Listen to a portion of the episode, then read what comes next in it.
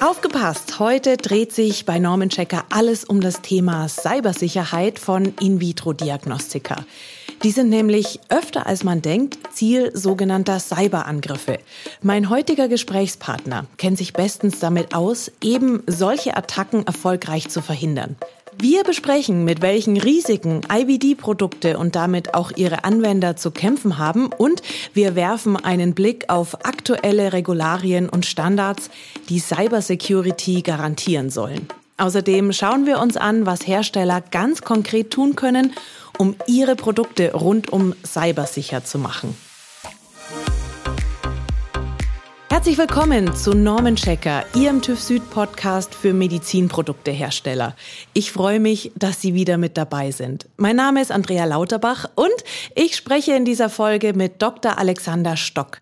Dr. Stock ist Projektmanager für den Ausbau der Prüfdienstleistungen für IVD-Medizinprodukte bei TÜV Süd. Dabei kommt ihm seine langjährige Erfahrung in den Bereichen biomedizinischer und IVD-Software zugute, ebenso wie seine frühere Tätigkeit als leitender Auditor und Produktspezialist für In-vitro-Diagnostika. Und wenn er gerade nicht für TÜV Süd Kunden im Einsatz ist, dann findet man ihn öfter als Redner auf internationalen Konferenzen zu IVDR und IVD-Software-Themen. Hallo, Herr Dr. Stock, ich freue mich sehr, dass Sie heute mit dabei sind. Hallo Frau Lauterbach, ich freue mich heute hier zu sein. Vielen Dank für die Einladung. Herr Stock, die ganze Welt spricht ja von Cybersecurity und davon, wie immens wichtig sie ist. Im Kontext von In-vitro-Diagnostika, da hört man jetzt aber eher selten davon. Warum sollten wir heute trotzdem darüber sprechen? Wie schätzen Sie die Situation ein? Das Thema ist schon länger brisant. Es ist aber noch nicht genug im Bewusstsein vieler Hersteller. Das Problem hierbei ist, dass viele Entscheidungsträger im Bereich IVD aus dem klassischen Labor- und Reagenzienbereich kommen und deswegen Software nicht so auf dem Schirm haben. Deswegen ist es sehr wichtig, die Hersteller darauf aufmerksam zu machen und das Bewusstsein für das Thema Cybersecurity zu schärfen. Äh, das bedeutet, wir befinden uns momentan in einer Awareness-Phase. Von der regulatorischen Seite sind bei der Umstellung von der IVDD zu IVDR die Anforderungen an Software deutlich gestiegen und ein wichtiger Anteil davon ist eben die Cybersecurity. Wenn ich jetzt an IVD denke, dann fallen mir Produkte ein wie Blutzuckermessgeräte, Allergie oder auch Hormontests. Dass diese Produkte Cyberangriffen ausgesetzt sein könnten, das ist ja jetzt eher unwahrscheinlich, würde ich sagen. Welche IVD-Produkte betrifft das Thema Cybersicherheit denn genau? Cybersecurity betrifft grundsätzlich alle IVD-Geräte, die mit einem Netzwerk verbunden werden können. Zum Beispiel haben wir in Laboren, Krankenhäusern, Intensivstationen zahlreiche Medizinprodukte, IVD-Medizinprodukte mit Software vernetzt, mit Informationssystemen etc. etc. Da gibt es dann ganz viele Schnittstellen, die potenziell angreifbar sind. Aber generell ist jedes IVD-Gerät angreifbar, wenn es zum Beispiel auch nur eine einfache USB-Schnittstelle hat, über die man das Gerät mit einem Computer oder Netzwerk verbinden kann. Das heißt, äh, theoretisch auch ein einfaches Blutzuckermessgerät, um bei Ihrem Beispiel zu bleiben. Okay, also die Awareness ist enorm wichtig dafür. Was macht denn das Thema Cybersecurity gerade im medizinischen Bereich und für IVD-Produkte so wichtig? Ja, Cybersecurity hat im medizinischen Bereich einen anderen Fokus, wie zum Beispiel bei Banken, äh, wo es eigentlich in erster Linie um den Datendiebstahl geht. Im Medizinproduktebereich ist im Fokus immer die Patientensicherheit. Oder wie man bei uns auch gerne sagt, Cybersecurity muss die Patient Safety garantieren. Während wir im Deutschen von Patientensicherheit und Cybersicherheit sprechen, unterscheidet man diese beiden Begriffe im Englischen tatsächlich etwas klarer. Hier spricht man nämlich von Patient Safety und von Cybersecurity. Safety steht für die Sicherheit, die vom Produkt selber ausgeht. Im Bereich In-vitro-Diagnostika wird zum Beispiel geschaut, ob ein Messgerät sicher in der Handhabung ist und entsprechend gefahrlos vom oder beim Patienten angewendet werden kann. Security steht hingegen für die Sicherheit gegenüber äußeren Einflüssen, zum Beispiel vor Hackerangriffen. Safety bezieht sich also auf die Sicherheit des Produkts selbst, Security auf die Sicherheit vor äußeren Gefahren. Können Sie uns ein paar Beispiele geben, wo Patient Safety, also beziehungsweise Patientensicherheit konkret bedroht ist? Also grundsätzlich haben wir ja das Problem der zunehmenden Vernetzung in Krankenhäusern mit IVD-Geräten, mit anderen Medizingeräten, mit äh, Laborinformationssystemen, Krankenhausinformationssystemen und dadurch haben wir eine Vielzahl von Schnittstellen, die angreifbar sind. Konkretes Beispiel, zum Beispiel die Manipulation von Testdaten kann zu einer falschen Diagnose und somit zu einer falschen Therapie führen und dem Patienten sogar schaden. Im schlimmsten Fall kann das auch tödlich enden. Stellen Sie sich vor, ähm, Datenmanipulation bei einer lebensbedrohlichen Infektionskrankheit. Das heißt, da könnte sogar die öffentliche Gesundheit gefährdet werden. Deshalb ist es nicht nur wichtig, Medizinprodukte vor Cyberangriffen zu schützen, sondern auch IVD-Medizinprodukte. Und das Fazit hieraus, es spielt keine Rolle, ob ein Medizinprodukt oder ein IVD-Medizinprodukt gehackt wird, um einen Ransomware-Angriff auf ein Krankenhaus durchzuführen. Mhm. Das klingt äh, tragisch tatsächlich, wenn es um Leben und Tod geht. Die Angriffe auf IVD-Produkte sind also ebenso gefährlich wie Cyberattacken auf Medizinprodukte und können genauso fatale Folgen haben. Geht man denn da auch entsprechend dagegen vor, um die zu vermeiden? Ja, bei IVD-Produkten macht man die gleiche Risikoanalyse wie bei Medizinprodukten. Das heißt hier im konkreten Fall das sogenannte Threat Modeling oder Threat Analyse.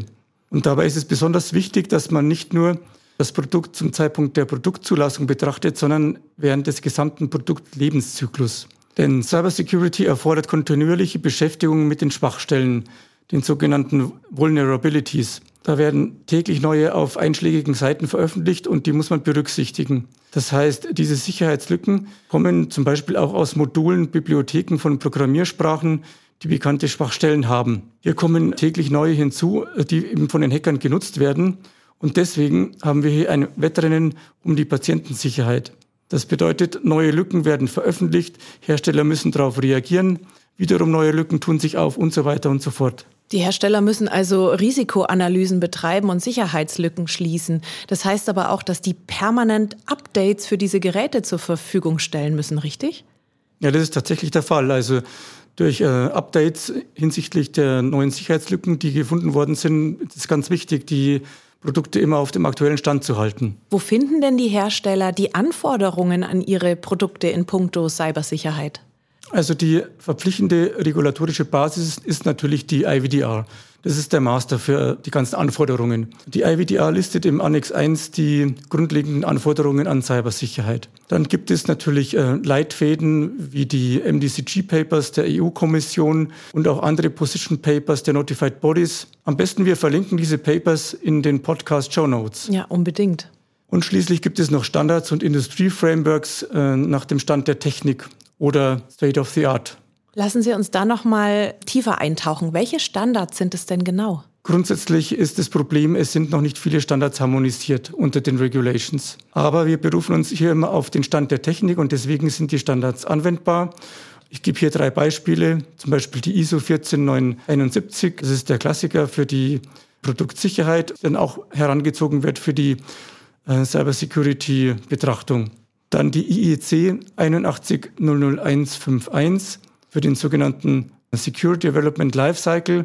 Da geht es um den Produktlebenszyklus, der hier unter den Cybersicherheitsaspekten abgebildet wird. Und schließlich noch ein Produktstandard, ähm, die IEC TR 6060145. Und da möchte ich kurz herausstellen, dass TÜV Süd das einzige akkreditierte Prüfhaus für diesen Standard ist. Also wem das jetzt so schnell gegangen ist mit den Abkürzungen und den Nummern, auch das stellen wir nochmal in die Shownotes zum Nachlesen. Kommen wir mal zum Testing selbst. Wie sollten denn Hersteller hier im Idealfall vorgehen? Also wir haben beim TÜV Süd fünf Levels erarbeitet für das Testing. Und welches Level für den Kunden in Frage kommt, das hängt von dem Wissensstand des Kunden ab, von den Kompetenzen und von dem Projektstand natürlich. Dann gibt es zum Beispiel das Einstiegslevel Training für die Hersteller, die neu in dem Thema sind oder sich weiterbilden wollen. Denn es ist ja ganz wichtig, dass man die regulatorischen und normativen Anforderungen versteht, bevor man irgendwelche Maßnahmen ergreifen kann. Weitere Levels reichen vom frühen Early Bird Assessment der Produktentwicklung bis hin zu konkreten Tests, die das Produkt spezifisch auf Cybersecurity-Schwachstellen überprüfen. Das höchste Level ist dabei der sogenannte Penetration Test. Dabei handelt es sich um eine simulierte Cyberattacke auf das IVD-Produkt. Und das Ziel dabei ist eben das Aufdecken von unbekannten Sicherheitslücken. Und alle diese Levels sind individuell auf die Kunden- und Produktanforderungen anpassbar. Nach den Testings muss ja der Hersteller noch eine technische Dokumentation einreichen. Die umfasst die sensibelsten Daten des Unternehmens. Gibt es da Bedenken von Herstellerseite? Ähm, das könnte ich mir jetzt durchaus nämlich vorstellen, dass die sagen, ach, ich muss sie da jetzt so tief blicken lassen, das ist meine Geschäftsgrundlage. Da könnten ja auch Hacker oder Datendiebe quasi die Daten abgreifen und mein Geschäftsmodell schädigen. Und zweite Frage, die sich damit anschließt, sind denn die Daten bei Ihnen sicher verwahrt? Also das ist in der Tat der Fall, dass Hersteller da auch Bedenken haben. Und in der Angebotsphase kommt es oft vor, dass die Hersteller ein Non-Disclosure Agreement haben wollen von uns äh, bezüglich der Vertraulichkeit der Daten. Und äh, der zweite Teil, das bezieht sich mehr auf die Technik. Äh, wir haben beim TÜV Süd eine sogenannte Data Exchange Plattform, die absolut äh, cyber secure ist. Und der Hersteller soll auf keinen Fall per E-Mail zum Beispiel die Daten schicken, sondern unbedingt auf diese Plattform die Daten hochladen. Und da können Sie sich darauf verlassen, es ist absolut sicher. Was sind denn hier die wichtigsten Fallstricke auf dem Weg zur Zulassung nach den Testings, wenn eben die technische Dokumentation von den Herstellern eingereicht wird? Ja, da gibt es einige bezüglich Cybersecurity in der technischen Dokumentation. Zum Beispiel, es fehlt ein Systemdiagramm mit allen Schnittstellen, damit der Notified Body den Datenfluss nachvollziehen kann. Das ist ganz wichtig, eine ganz wichtige Grundlage, dass man durchblickt, was ist überhaupt da, was muss berücksichtigt werden in Bezug auf die Gefährdungen bezüglich Cybersecurity. Dann ist oft das Risikomanagement selbst mangelhaft. Darauf folgend auch das Sicherheitskonzept. Das ist praktisch die Umsetzung des Risikomanagements. Und schließlich kann dann auch noch die Implementierung dieses Sicherheitskonzepts mangelhaft sein. Was bedeutet das? Die Implementierung des Sicherheitskonzeptes sind zum Beispiel Tests, die dann implementiert sein müssen oder irgendwelche anderen Maßnahmen, um den Risiken zu begegnen.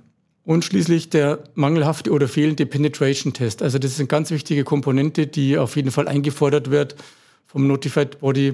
Und äh, das ist eine sehr komplexe Sache. Da gibt es natürlich Probleme mit der Qualifikation der Tester. Die Tester sind nicht unabhängig, es fehlen Tools. Und ganz wichtiger Punkt, die mangelnde medizinische Expertise des Testhauses. Das ist hier wirklich der Schlüssel auch, um die Tests entsprechend auf diesem Fokus aufzusetzen. Und was wir auch äh, immer wieder sehen, ist das Fehlen von Retests im Anschluss an die Behebung von Sicherheitslücken. Das heißt, wenn der Kunde bei dem ersten Durchlauf vom Penetration Test eine Sicherheitslücke gefunden hat und diese dann durch einen Softwarefix erledigt ist, dann muss natürlich danach nochmal ein Retest erfolgen von dem Penetration Test. Das heißt, da gibt es viel zu beachten. Welche Hilfestellungen gibt es denn von Ihnen für die Hersteller, um genau diese Fallstrecke zu vermeiden und um eben alles vorzulegen, was sie für die Prüfung benötigen? Also dafür sind White Paper sehr gut geeignet. Dafür gibt es schon zwei von TÜV Süd. Eines geht über die IEC 8100151, also über diesen Software-Lebenszyklus, und das andere über den Produktstandard IEC TR 6060145 über diesen technischen Report. Und wir haben noch ein ganz brandneues im Angebot, das jetzt zum ersten Mal IVD bzw. die IVDA explizit berücksichtigt. Und genau diese angesprochenen Unterlagen stellen wir natürlich auch als Links in den Show Notes für Sie zur Verfügung. Haben Sie abschließend noch eine generelle Empfehlung für Hersteller von vernetzten IVD-Produkten? Ja, das habe ich tatsächlich. Anfang 2022 hat die EU die Übergangsfristen für die IVDA verlängert. Das heißt, IVD-Produkte, die bereits auf dem Markt sind, dürfen unter bestimmten Voraussetzungen noch länger auf dem Markt bleiben, ohne ein neues Konformitätsverfahren unter IVDA zu durchlaufen. Diese Verlängerung hat allerdings dazu geführt, dass sich offensichtlich einige Hersteller zurückgelehnt haben. Das merken wir dadurch, dass weniger Applications für IVDR-Projekte reinkommen über den Notified Body. Da gibt es aber ein Problem. Die Übergangsfristen laufen sukzessive ab, gestaffelt nach den Risikoklassen der Devices, und zwar jährlich. Und es wird dann wieder zu Engpässen bei den Notified Bodies kommen. Und zwar, bevor diese Fristen ablaufen, das ist der 26. Mai 2025 für Klasse D, der 26. Mai 2026 für Klasse C, der 26. Mai 2027 für Klasse B-Devices und für Klasse A-Devices, die unter Sterilbedingungen auf den Markt äh, gebracht wurden. Das bedeutet dann, viele Hersteller haben dann den Bedarf nach einem IVDR-Verfahren und dann wird es wieder lange Wartezeiten bei den Notified Bodies geben. Deswegen würde ich den Herstellern dringend empfehlen, sich jetzt eine Notified Body zu suchen und ihr QM-System und die technische Dokumentation auf das Niveau der IVDR zu heben. Nutzen Sie die Chance. Nutzen Sie die Zeit jetzt. Vielen Dank für diesen wichtigen Hinweis, Herr Stock. Sie haben gerade von langen Wartezeiten gesprochen. Von was reden Sie da? Ja, bevor die Übergangsfrist von der Kommission verabschiedet worden ist, war es tatsächlich der Fall, dass wir fast zwei Jahre lang keine Neukunden mehr aufnehmen konnten. Und unter dem Hintergrund ist es wirklich zu empfehlen, jetzt aktiv zu werden. Absolut.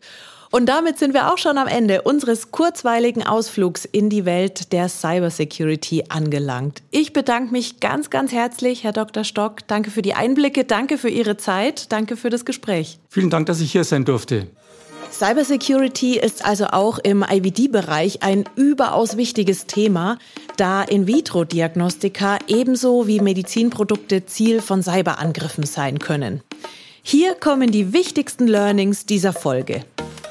Erstens, Hersteller finden die Anforderungen an Cybersicherheit vernetzter IVD-Produkte in der IVDR. Ergänzt werden sie unter anderem durch sogenannte MDCG-Paper der EU-Kommission, Positionspaper der Notified Bodies sowie ISO- und IEC-Standards. Zweitens, TÜV Süd hat für IVD-Hersteller fünf Level erarbeitet, die individuell angepasst werden können und den Weg zur Zulassung ebnen. Sie reichen von Grundlagentrainings für Einsteiger bis hin zu Penetrationstests, in denen konkrete Cyberangriffe simuliert werden. Drittens. Hersteller sollten trotz der Fristverlängerung für IVD-Produkte jetzt unbedingt aktiv werden und ihre Konformitätsverfahren unter IVDR planen. Denn derzeit haben Notified Bodies die nötigen Kapazitäten, während zum Ende der jeweiligen Fristen mit langen Wartezeiten bis zu zwei Jahren zu rechnen ist. Das war Norman Checker, der Podcast mit News und Tipps rund um das Thema Prüfungen von Medizinprodukten. Wenn Ihnen der Podcast gefallen hat, dann freuen wir uns über Ihre Bewertung mit hoffentlich reichlich Sternchen, am besten fünf, bei Spotify, Apple Podcast oder überall da, wo es Podcasts gibt. Haben Sie Fragen zu unseren Themen? Dann schreiben Sie uns jederzeit gerne unter norman-checker.tufsud.com.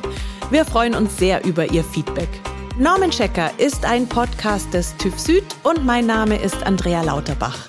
Alle Informationen zum Podcast und zur Folge finden Sie auf der Website von TÜV Süd und hilfreiche Links stehen wie versprochen in den Show Notes. Wir hören uns in der nächsten Folge wieder und da freue ich mich drauf, wenn Sie mit dabei sind.